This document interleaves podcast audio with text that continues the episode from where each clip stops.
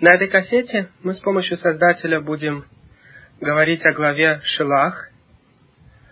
Это, возможно, самая грустная из глав Торы, потому что там рассказывается о грехе нашего народа, возможно, самом большом грехе, который был совершен нами в пустыне.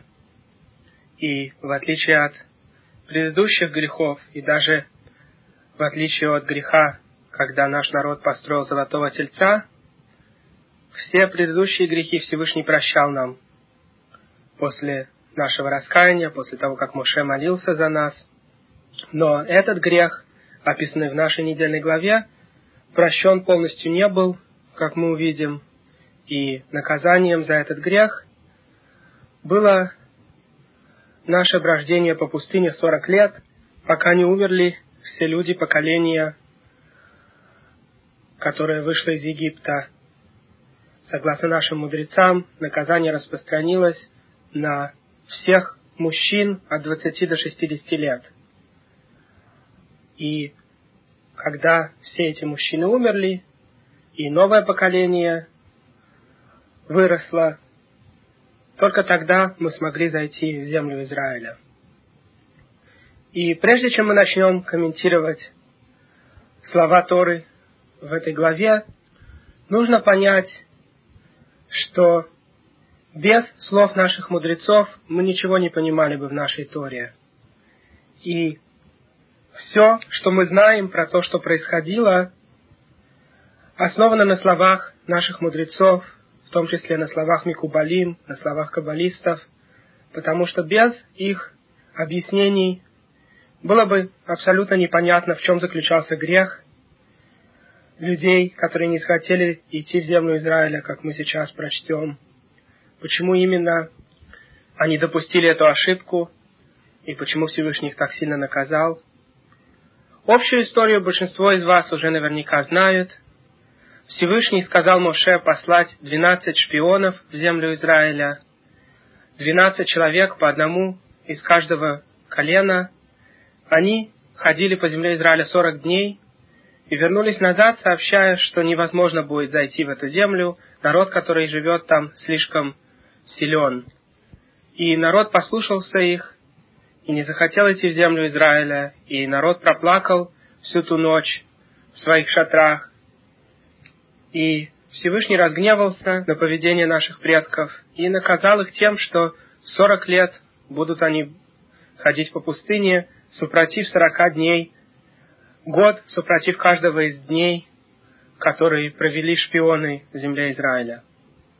И основной вопрос, который в первую очередь требует своего ответа, в чем был недостаток веры наших предков? Почему они в действительности не захотели идти в землю Израиля? Ведь понятно, что после того, как они были свидетелями, как Всевышний чудесным образом вывел их из Египта, наказания египтян все были чудесными. И, конечно, с помощью таких наказаний можно уничтожить любую нацию. Почему же они побоялись племен Кнаана, племен земли Израиля в большей степени, чем они бы побоялись, скажем, тех же египтян. Понятно, что Всевышний мог бы послать на племена Кнаана такие же наказания, как он послал на египтян, и тогда никакая нация не смогла бы перед нами устоять. Почему же наши предки все-таки не захотели идти в землю Израиля и не послушались обещания Всевышнего? И ответ, который сообщают нам каббалисты, заключается в следующем. Нужно понимать в первую очередь, что в течение наших акций, что бы мы ни делали в течение нашей жизни, и тем более, что бы ни делал целый народ, что бы ни решали делать лидеры народа, все эти акции можно разделить на две категории. Первое – это случаи, когда мы с помощью своих заслуг можем исправить в духовных мирах то, что нужно исправить, и можем добиться того, что мы хотели добиться. И вторая категория, когда мы не заслуживаем, но Всевышний делает что-то для нас не по заслугам, а показывая милосердие свое. Не потому, что мы праведны, Он может сделать для нас чудеса, а потому, что Он просто обещал нашим предкам, что Он выберет их потомков и никогда не бросит. И вне зависимости от наших заслуг, бывает, что Всевышний делает чудеса и помогает нам. И очень важно понять в каждой ситуации, о каком случае идет речь.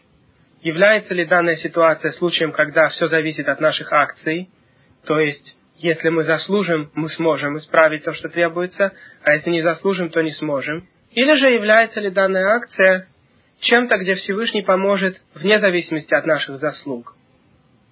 К примеру, во времена первого храма вы наверняка знаете, что наша история примерно разделяется на следующие периоды времени. Мы зашли в землю Израиля, и 480 лет после выхода из Египта был построен первый храм, и он простоял 410 лет. Потом мы были изгнаны в Вавилонию на 70 лет, и после этого был построен второй храм, который простоял 420 лет.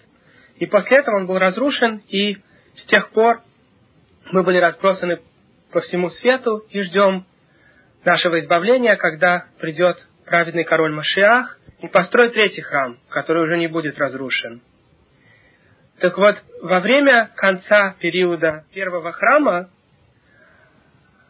большинство народа не заслуживало чудес от Всевышнего, и поэтому пророки говорили от имени Всевышнего, что нам не следует воевать с врагами, Всевышний нам не поможет.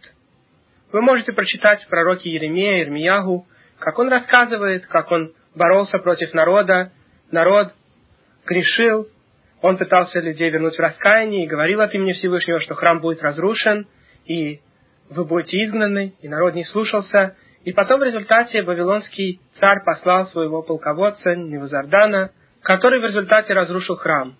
И все это время Ирмиягу говорил народу, вы должны выйти к врагу и сдаться. Вы должны сдаться. Всевышний не будет для вас совершать чудес, Всевышний не спасет вас. Не думайте, что раз Всевышний может сделать все, что угодно, у него нет ограничений, то значит он вас спасет. Неправда. Из-за ваших грехов Всевышний вас не спасет. Единственное, что вам может помочь, это выйти к врагу, и тогда враг смилостится, так как вы не сопротивляетесь, и увезет вас в Вавилонию. Но если вы будете сопротивляться, то враг все равно разрушит храм. Но вдобавок будет очень много жертв, и множество евреев умрут от руки врагов.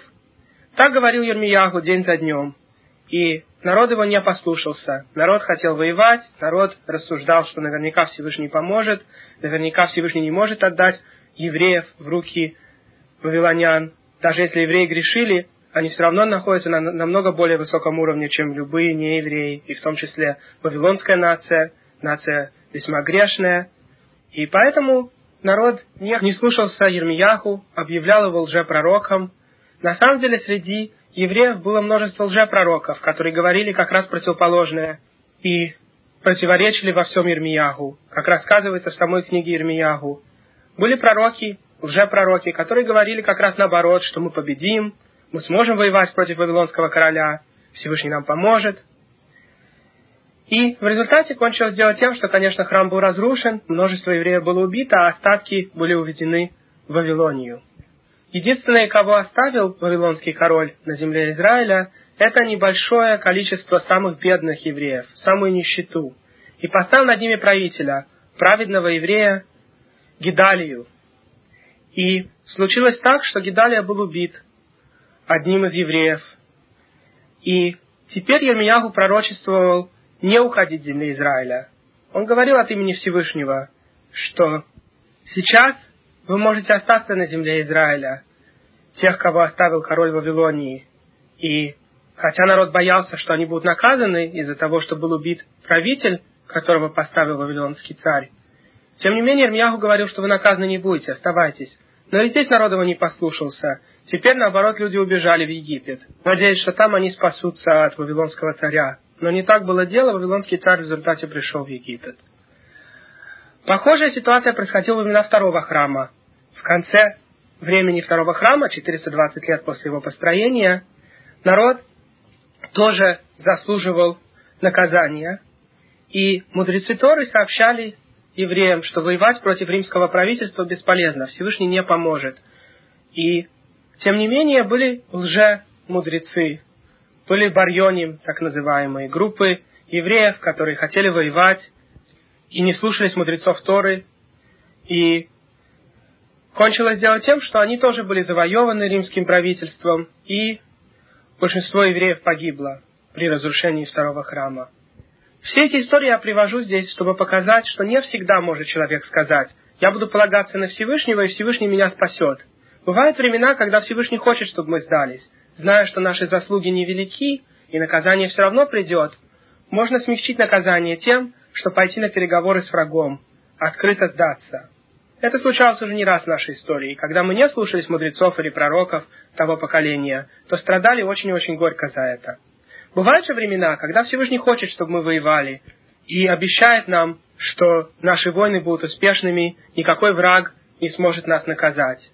И очень важно не ошибаться в том, в какой ситуации мы находимся, в той, в которой Всевышний хочет, чтобы мы воевали, и Он нам поможет, даже если мы не заслуживаем, даже если нас мало, а врагов много, или находимся ли мы в ситуации, когда Всевышний не хочет наших войн, и обещает нам, что наилучший выход из положения – это молчать, идти на мирные переговоры, не воевать открыто.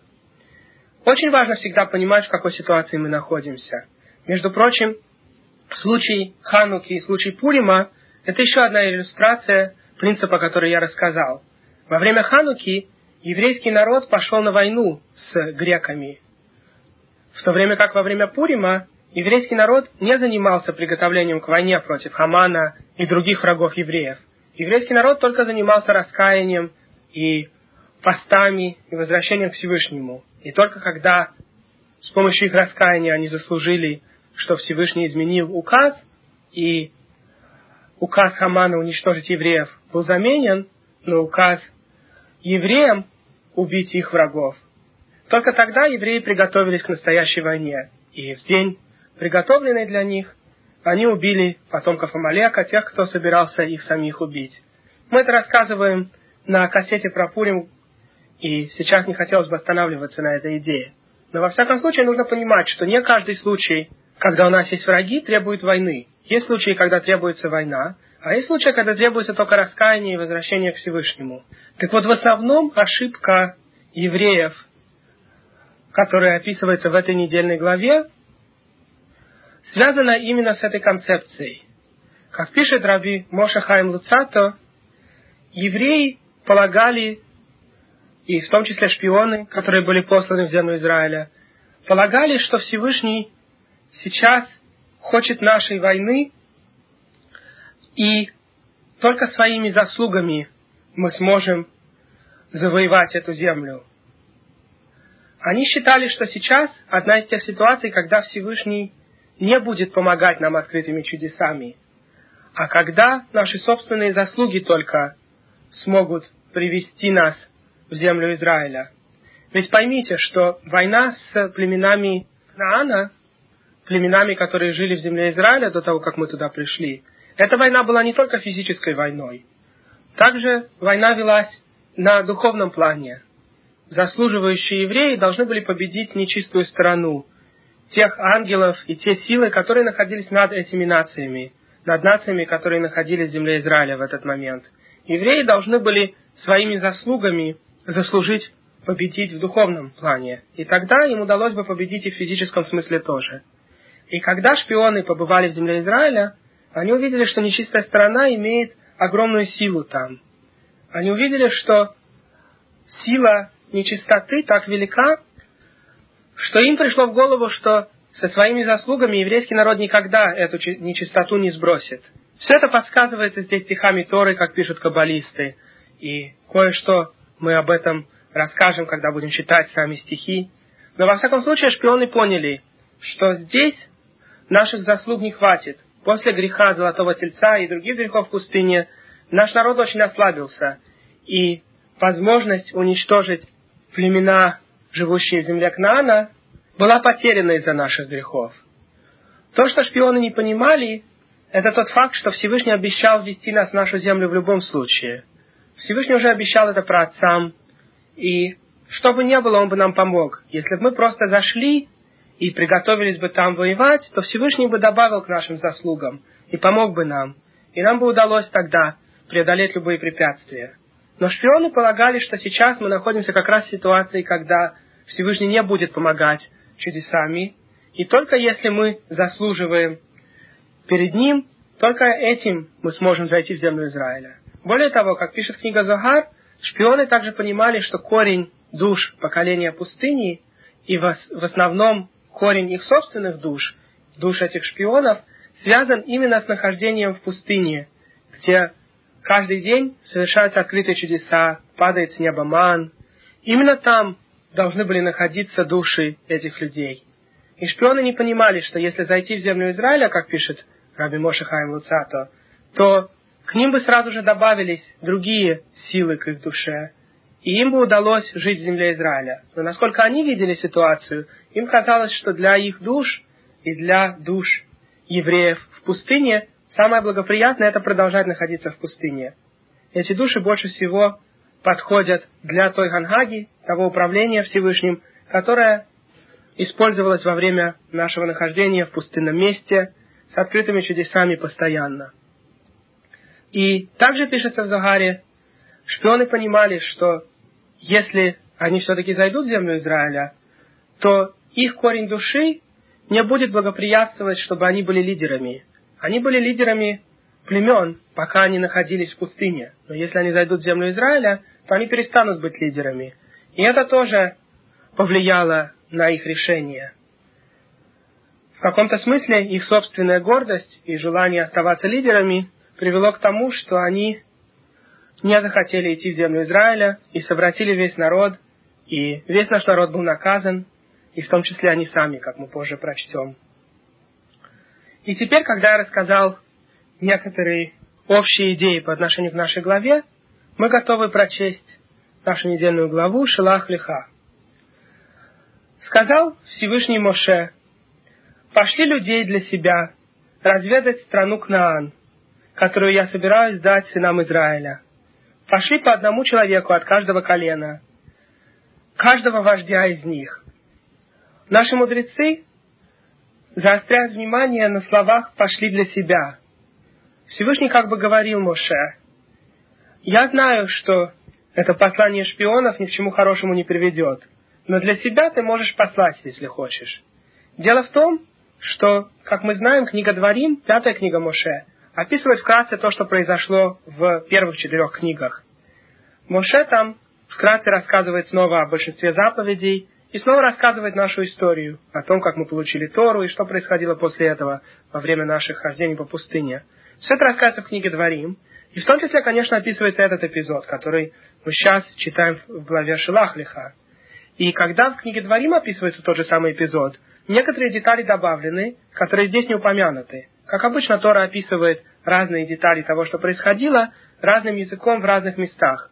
Это случается в истории очень часто. Одна и та же заповедь, например, может быть описана в книге Шимот или Вайкра, а потом еще раз в книге Дворим. И какие-то детали упомянуты в одной из книг, а какие-то в другой. И, соответственно, в общем, разные детали заповеди описываются в совокупности того, что описано по отношению к этой заповеди в разных книгах. И Талмуд, конечно, в своем огромном количестве трактатов описывает в деталях, как именно правильно понимать письменную Тору. Без Талмуда и без слов наших мудрецов мы бы не понимали ничего, что в письменной Торе написано, как я уже много раз показывал на конкретных примерах. Мы бы даже не знали, как сделать календарь, не знали бы, когда какой праздник, потому что весь календарь основан на устном законе. Нужно знать период Луны, как мы рассказывали на другой кассете. И мудрецы получили точный период Луны и также длину солнечного года и как именно добавлять дополнительный месяц время от времени, чтобы совместить лунный год с солнечным. Все это долго объяснять на этой кассете, и мы не будем сейчас на этом останавливаться. Скажем только то, что мы уже упоминали, что длина лунного месяца в точности дана в трактате Роша Шана в Талмуде, и сегодня была проверена с помощью американских космонавтов и оказалась абсолютно правильной, конечно. Так или иначе, Талмуд часто нам описывает, как совокупить разные стихи Торы в разных местах по отношению к какой-то заповеди и понять, что происходило.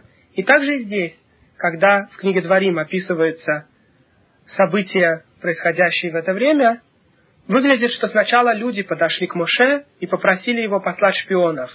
И тогда только Моше спросил Всевышнего, и Всевышний ему разрешил.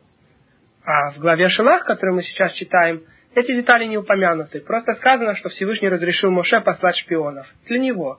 Пошли для себя шпионов. Если ты хочешь, посылай. А в чем была идея самого Моше? Моше это прекрасно знал, что земля Израиля прекрасная земля. Зачем же посылать туда шпионов? Неужели невозможно положиться на то, что Всевышний обещал нам, что земля будет очень хорошей? Земля Израиля очень хорошая земля, очень плодородная, с прекрасным климатом. Кстати, интересно упомянуть здесь то, что мы рассказывали в другом месте, что земля Израиля плодородная и с хорошим климатом только во времена, когда евреи на ней – Сто лет назад, когда в земле Израиля не было почти евреев, там ничего и не росло. Как описывают путешественники того времени, вы можете почитать, как Марк Твен, ездя по земле Израиля, сообщил, что там вообще ничего не растет, одни колючки. Но это уже отдельный разговор, и мы об этом будем рассказывать больше, когда дойдем до книги Дворим. А пока, во всяком случае, остается вопрос, почему Моше все-таки послал шпионов. И простой ответ на этот вопрос, казалось бы, в том, как пишет Рамбан, чтобы найти наилучший способ завоевать землю. Идея была не в том, решить, хороша земля или плоха. Разумеется, земля хороша, раз Всевышний так сказал. Но как именно ее завоевать наилучшим образом, в этом была основная цель шпионов. А шпионы вместо этого пришли и сказали, что вообще не стоит ее завоевывать и ничего не получится. Согласно каббалистам, можно лишь добавить, что Моше также хотел понять наилучший способ в духовном смысле победить ту силу, которая стоит над нациями земли Кнана. И поэтому послал шпионов, чтобы понять в точности, как исправлять здесь, какие тикуним делать.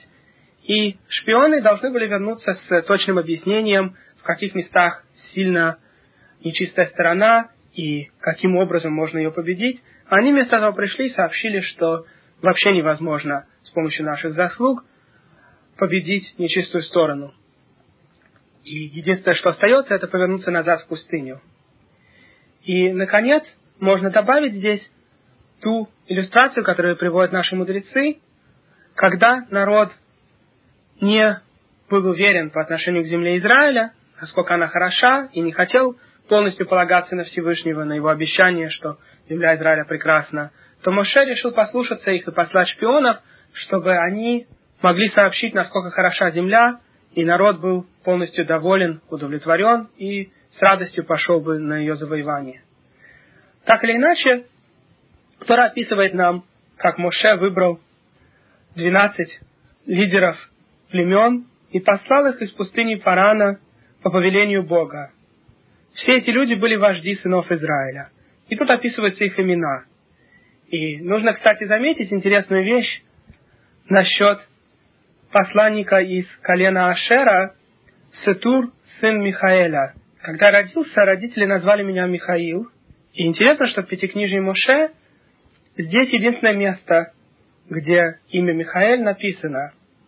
И я родился 29-го Сивана, как раз в день, когда посланы были шпионы. Талмуд подсчитывает точное время, когда шпионы были посланы, из того, что 40 дней позже, когда они вернулись, было 8 ава. И потом народ плакал в ночь на 9 ава, как мы позже поговорим. И Всевышний сделал день 9 ава днем наших бедствий и наказаний во все поколения. И поэтому, если взять 40 дней и вычесть их из 8 ава, то получится 29 Сивана, как описывает Талмуд. Получается, что день, когда я родился, соответствует дню, когда были посланы шпионы, и имя, которое мне дали родители, соответствует имени одного из отцов шпионов, единственное место, где это имя упоминается в Торе. И, как я уже рассказал на других кассетах, Тора подсказывает жизнь каждого человека во многих местах. И возможно, что это одна из подсказок моей собственной жизни – так или иначе, описывается здесь про каждого из шпионов его имя, имя его отца, и мудрецы в Талмуде и в других местах немножко объясняют нам подсказки, связанные с этими именами, потому что имя человека не случайно, как мы рассказывали в других местах, и подсказывает что-то о жизни этого человека. И говорит после этого Тора, что это были имена тех людей, которых послал Моше разведывать землю, и Хошеа, сына Нуна, Моше дал новое имя Йошуа. Один из шпионов, потомок племени Ефраим, которого звали Хошеа, Моше добавил ему еще одну букву его имени Юд в начале. И теперь его имя читалось как Ехошуа. И вопрос, который встает, зачем Моше поменял имя этого человека? И объясняет нам Талмуд, что Моше предчувствовал, что шпионы могут пойти в плохую сторону, и поэтому он молился Всевышнему, пусть Всевышний спасет тебя. И слова «пусть Всевышний спасет тебя» можно читать как Ехошуа, Всевышний спасет, спасет тебя от совета шпионов. Вопрос, который встает, заключается в следующем. Почему же Моше не молился за остальных шпионов? И великий каббалист Аризаль пишет, что на самом деле Моше не требовалось молиться за остальных шпионов. Дело в том, что мы уже рассказывали на других кассетах, существует концепция Гилгула и Ибура. Душа человека может возвращаться в этот мир много раз, и есть, в общем, два способа возвращения. Один, когда человек рождается снова, ему дается новый шанс, он рождается и живет полностью новой жизнью с детства и до старости. И второй вариант, когда человек спускается в этот мир на время и присоединяется к уже живущему человеку. То есть душа умершего человека может присоединиться к какому-то живущему на время. И эта концепция называется ибур, дословно беременность. Так же, как беременная женщина носит в своем теле еще одного человека, также и этот живущий человек имеет, кроме своей собственной души, дополнительную душу, которая присоединяется к нему на время. И Ибур происходит по разным причинам. Иногда кто-то из умерших не смог в своей жизни исполнить какую-то редкую заповедь. И тогда, когда какой-то человек в этом мире исполняет эту заповедь, то к нему присоединяется множество душ различных людей, которые эту заповедь исполнить не смогли. К примеру, человек, которому никогда не удалось исполнить заповедь Пидьон Бихор, выкупление первенца. Если рождается у женщины первый ребенок, и этот ребенок мальчик, и женщина не дочка Коина или Леви, и ее муж тоже не Коин и не Леви, и рождение происходит обычным образом, то требуется выкупить этого ребенка у Коина, то есть дать Коину пять шекалим. И эту митву, конечно, не каждый может исполнить, потому что есть люди, у которых рождается первая девочка, у их жены вначале рождается девочка. Бывает, что рождается мальчик, но его вытаскивают через живот, через кесарево сечение, и тогда его не нужно выкупать. Бывает, что этот человек Леви или его жена дочка Леви, например, и ему не нужно выкупать ребенка. Так или иначе, существует множество случаев, когда человеку не удается исполнить эту заповедь, выкупать ребенка. И тогда, если этот человек в принципе был праведный, он не посылается в этот мир снова жить новой жизнью с начала до конца, но чтобы получить заслугу за эту заповедь тоже, он присоединяется к какому-то человеку в момент, когда тот будет выкупать своего сына. И это называется ибур. И бывают другие случаи бура. Иногда человек посылается сюда ради того, чтобы помочь какому-то живущему. И так произошло здесь, пишет Аризаль. Двенадцать колен, двенадцать сыновей Якова присоединились к двенадцати посланникам, двенадцати шпионам, чтобы, возможно, с помощью их заслуг эти шпионы не ошиблись и захотели идти в землю Израиля. Единственный человек, к которому не присоединилась душа, это Йошуа. Дело в том, что у Иосифа было два сына, которые считались как отдельные племена, как мы читаем в конце книги Брешит. Его сыновья Ефраим и Минаше сделались отдельными племенами, в то время как Леви вышел из категории остальных племен и был избран э, быть особым племенем, племенем священников, работников храма. Так вот, Йосеф присоединился здесь к посланнику из племени Минаше, не к посланнику из племени Ефраим, то есть Егошуа. И поэтому Тора здесь говорит, когда описывает посланника от племени Минаше, от колена Минаше, от Йосифа, Гади, сын Суси. Почему здесь упоминается Йосиф? Чтобы показать, что именно Йосиф присоединился к Минаше, к посланнику от этого племени – в то время как посланник от второго племени, потомков Иосифа, от племени Ефраим, Иошуа, к нему не присоединилась никакая душа. И тогда Моше молился, чтобы к нему тоже присоединилась душа, добавил ему одну букву к имени, и присоединилась душа Леви. Тоже мы увидим, что Тора пишет, что Калев и Иошуа жили из тех, кто был послан. Они выжили, дословно, из тех двенадцати шпионов, которые были посланы. И Аризаль описывает, что выжили, здесь имеется в виду, что у них остались эти два предка, присоединенными к их душе. И, то есть, так как они не согрешили Калов и Иошуа, как мы будем позже читать, то Леви остался присоединенным к Иошуа, и Иуда остался присоединенным к Калеву. В то время как остальные десять сынов Якова ушли. Ведь во время Ибора дополнительная душа не обязана оставаться в теле больше, чем требуется. И когда их заслуги не помогли, и все равно шпионы решили согрешить и не захотели идти в землю Израиля, то те души детей Якова, которые к ним присоединились, ушли. И в результате, когда 12 шпионов возвращались, только двое из них жили а, с дополнительными душами, потому что дополнительная душа называется жизнью, как описывает Аризаль. Так или иначе, Тора описывает, как Моше послал этих людей разведывать страну Кнаан. Он сказал им, идите на север, к Негеву, продолжайте на север до холмистой страны, посмотрите, что это за земля и народ, который живет там, сильный он или слабый, мало их ли много. Хороша или плоха страна, которую они населяют, города, где они живут, открытые или укрепленные, и какая там почва, тучная или тощая, есть ли на этой земле деревья, постарайтесь принести плодов земли. И рассказывается о том, как шпионы пошли на север, разведали землю до пустыни Цин, потом они прошли в сторону Негева, в южную сторону, и дошли до Хеврона. На самом деле, Тора говорит здесь в единственном числе. Он пошел в Хеврон. И описывает нам Талмуд, что пошел в Хеврон только Калев. Почему же он пошел в Хеврон? Объясняет нам Талмуд, что он хотел помолиться на могиле праотцов. Он уже почувствовал, что шпионы хотят принести плохой донос, когда вернутся назад. И поэтому он просил, чтобы отцы попросили Всевышнего, чтобы Калову удалось спастись от совета шпионов. Аризаль добавляет здесь, что Калов, его душа происходила от души Элиезера, слуги Авраама. Именно поэтому в своем новом Гилгуле, в своей новой жизни, Калов пошел снова на могилу своего господина Авраама, чтобы тот попросил за него перед Всевышним и помог ему. После этого Тора описывает, как шпионы увидели потомков великанов. Это еще были из потомков древних людей, намного выше ростом, чем обычные люди. Потом шпионы пошли в долину Школь и срезали ветвь и гроздь винограда, и гранатов, и инжира. И после сорока дней они вернулись с разведки страны.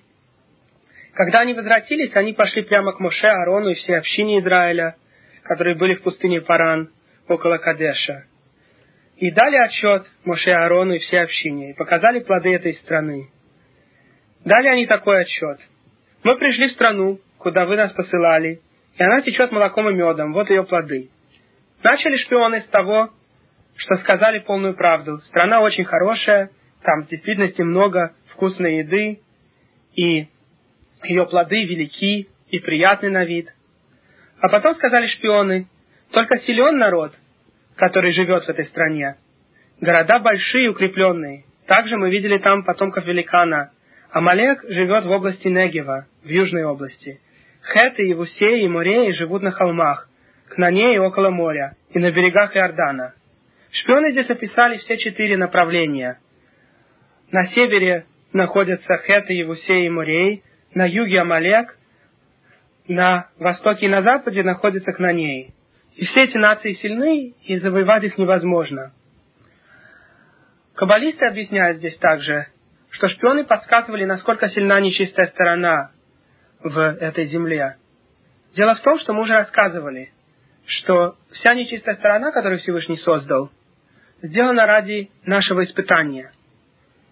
В принципе, человеку должно быть противно то, что нехорошо, и приятно то, что хорошо. Так, например, в основном Всевышний сделал по отношению к еде. Никому не хочется есть камни, например, или пыль. В то время как то, что человеку приятно и аппетитно, в основном полезно для тела. И теоретически то же самое должно относиться к вещам, которые вредны для души, то есть акциям, запрещенным Торой. Человеку должно быть противно есть некошерную пищу. Если бы он видел, какие эффекты некошерная пища производит на его душе, он бы бежал от некошерной пищи. Ему было бы просто противно сам ее запах, сам ее вид, Также, например, человеку было бы противно иметь отношения с женщиной, которая не сходила в микву. И самой женщине было бы это противно. Но что Всевышний сделал ради нашей свободы выбора? Он создал нечистую сторону, которая делает противное приятным. Таким образом, человеку может захотеться съесть что-то некошерное или иметь отношения с женой, которая не сходила в микву. Хотя душа должна была бы чувствовать, что это очень вредно и портит душу очень сильно, и портит в духовных мирах. Но Сатан и вся его армия, которая была создана Всевышним для нашей свободы выбора, делает так, что нам кажется, что это приятно. Грех может показаться очень приятным. И желание согрешить одолевает человека довольно часто. Так, например, человеку должно быть противно включить свет в субботу или сделать любую акцию в субботу. У него не должна даже рука подняться на это. Но сатан делает все наоборот, и человек не понимает, что он делает. Так вот, нечистая сторона в основном создана для двух причин. Первое – это соблазнять человека, чтобы ему хотелось сделать плохое. И вторая причина – это наказывать. Когда человек таки согрешил, после этого нечистая сторона получает разрешение от Всевышнего, идет и наказывает этого человека. И в последнем случае наказания убивает его, когда этот человек уже больше не может продолжать жизнь. Поэтому Талмуд говорит, что есть три концепции, которые все одно и то же. Сатан, дурное наклонение и ангел смерти. Говорит Талмуд, что эти все три это одно и то же. Просто иногда это создание функционирует как дурное наклонение, то есть уговаривает человека согрешить. Иногда функционирует как сатан, как прокурор, то есть идет перед Всевышним и говорит, такой-то, такой-то согрешил, его нужно наказать. Не потому, что Всевышний не знает, а потому, что Всевышний так установил, как в суде внизу, так же и в суде наверху, чтобы все видели, что суд праведен. Поэтому приходит сатан, предъявляет свои аргументы, и есть также ангелы-адвокаты, и в результате, если человек в действительности заслуживает наказания, Всевышний разрешает сатану идти и наказывать его. И в случае, когда наказание самое суровое, этого человека идет сатан и убивает. И в данном случае сатан функционирует как ангел смерти. Так вот, в принципе, мы уже рассказывали, что управление Всевышнего делится на разные категории. Правая сторона, когда Всевышний добр к созданиям. Левая сторона, сторона суда, когда Всевышний наказывает грешников и судит человека за его акции. Так вот, именно с этой левой стороны, со стороны управления судом, спускается вниз управление всей нечистой стороны, которую Всевышний создал. То есть вся сила нечистой стороны идет слева. Вся их ахиза, что называется в Кабале, все их прилипание именно к левой стороне, потому что вся их сила, которую они получают, дается, когда Всевышний судит мир. И поэтому обычно нечистая сторона выходит слева, с левого канала управления Всевышнего. Но иногда бывает, что за грехи людей нечистая сторона прилипает даже к правому управлению.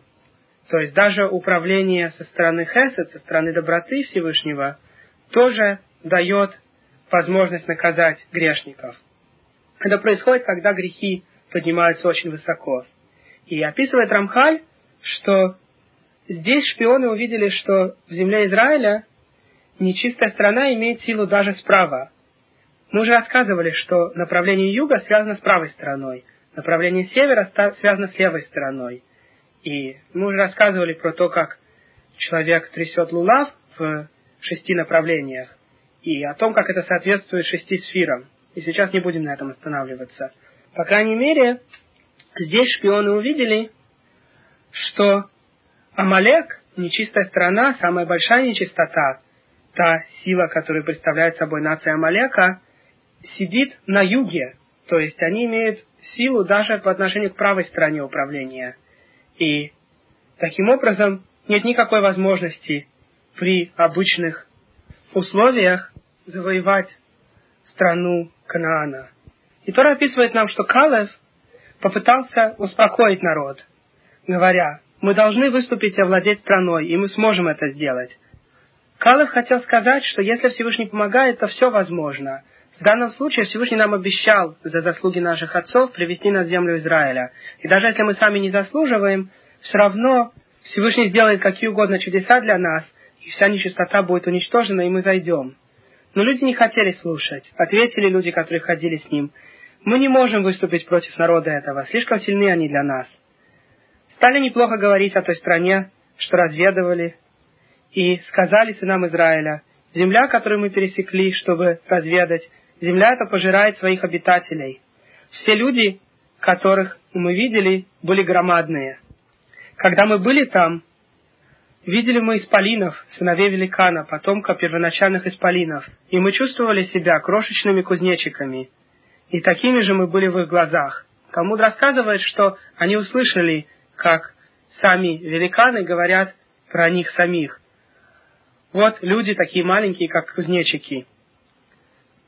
Подняла тогда вся община шум и стала кричать. Этой ночью плакал народ. Все сыны Израиля жаловались Моше и Аарону. Вся община говорила, лучше бы мы умерли в Египте, или умереть бы нам в этой пустыне. Зачем Бог ведет нас в страну, чтобы погибать от меча? Падут наши жены и малютки наши в плен. Разве не лучше было бы нам вернуться в Египет? Люди стали говорить друг другу, давайте назначим нового вождя и вернемся в Египет. Нужно заметить здесь, как мы уже упомянули, что это была ночь на 9 ава. Всевышний поклялся, что так как мы в эту ночь плакали не по правильным причинам, то он сделает эту ночь и этот день 9 ава днем, когда нам придется плакать по правильным причинам. Днем, когда был разрушен первый храм, и днем, когда был разрушен второй храм. И множество и множество событий, которые происходили с тех пор, произошли все в этот день, 9 ава. Интересно заметить здесь, что многие из неевреев, когда у них возникают сомнения о существовании Создателя, и у них нет тех устных традиций, которые есть у нас, которые доказывают существование Создателя множеством способов. У нас есть множество доказательств который рассказываю на другой кассете, на кассете «Дорога домой», на кассете «Жизни», на других кассетах. Но у неевреев нет таких доказательств. Но когда у них возникают сомнения, как правило, любые их доказательства, что Всевышний существует, основываются на нашем народе. Они смотрят на наш народ и говорят, без сомнения, видя наш народ, можно понять, что Всевышний существует. Какие именно детали нашей истории приводят неевреев к вере в Создателя? Был один француз, который проверил по еврейскому календарю, когда происходили всевозможные бедствия в истории нашего народа и всего мира, потому что бедствия мира обычно тоже приводят к нашим бедствиям. И он заключил, что подавляющее большинство из них происходит 9 ава. И после этого сказал этот француз, француз не еврей, сказал, мне этого достаточно, чтобы верить в Создателя. Если из поколения в поколение множество и множество бедствий происходит в один день в году, вероятность каждого из них, чтобы произошло именно в этот день, меньше, чем один к трехстам, меньше, чем треть процента, то для меня этого уже достаточно, говорит француз, чтобы верить, что есть Создатель мира. Мы не будем останавливаться на всех случаях наших бедствий, которые происходили 9 ава. Упомянем только, что разрушение еврейства в Испании. В Испании когда-то было большинство европейских евреев, и там были самые большие мудрецы Торы, и самые богатые евреи, и самая сильная община, как сегодня в Америке. И разрушение этой общины началось 9 ава, когда евреи были выгнаны из Испании, большинство из них погибло в дороге, и часть была похищена пиратами. Многие остались в Испании, им пришлось перейти в христианство, хасвешалом, и они жили двойной жизнью, снаружи показывая себя христианами, а в тайке пытаясь исповедовать иудаизм. И кончилось дело, что после страшных мучений и уничтожений большинство из них полностью ассимилировалось или было убито. Испанцы занимались сжиганием людей заживо, когда они находили, что какой-то из якобы перешедших христианства все еще исповедует иудаизм. Такие страшные вещи происходили в Испании. И другой пример, который мы приведем, это начало Первой мировой войны, 9 ава. Интересно, что Первая мировая война, ее начало было указано множеством мудрецов в разных странах мира, как начало Хевлей Машиях. Талмуд описывает нам, что конец дней, конец истории всех народов и, конечно, истории нашего народа перед тем, как придет Машиях, это время, которое называется Хевлей Машиях, Иква де Машиха. Что это такое?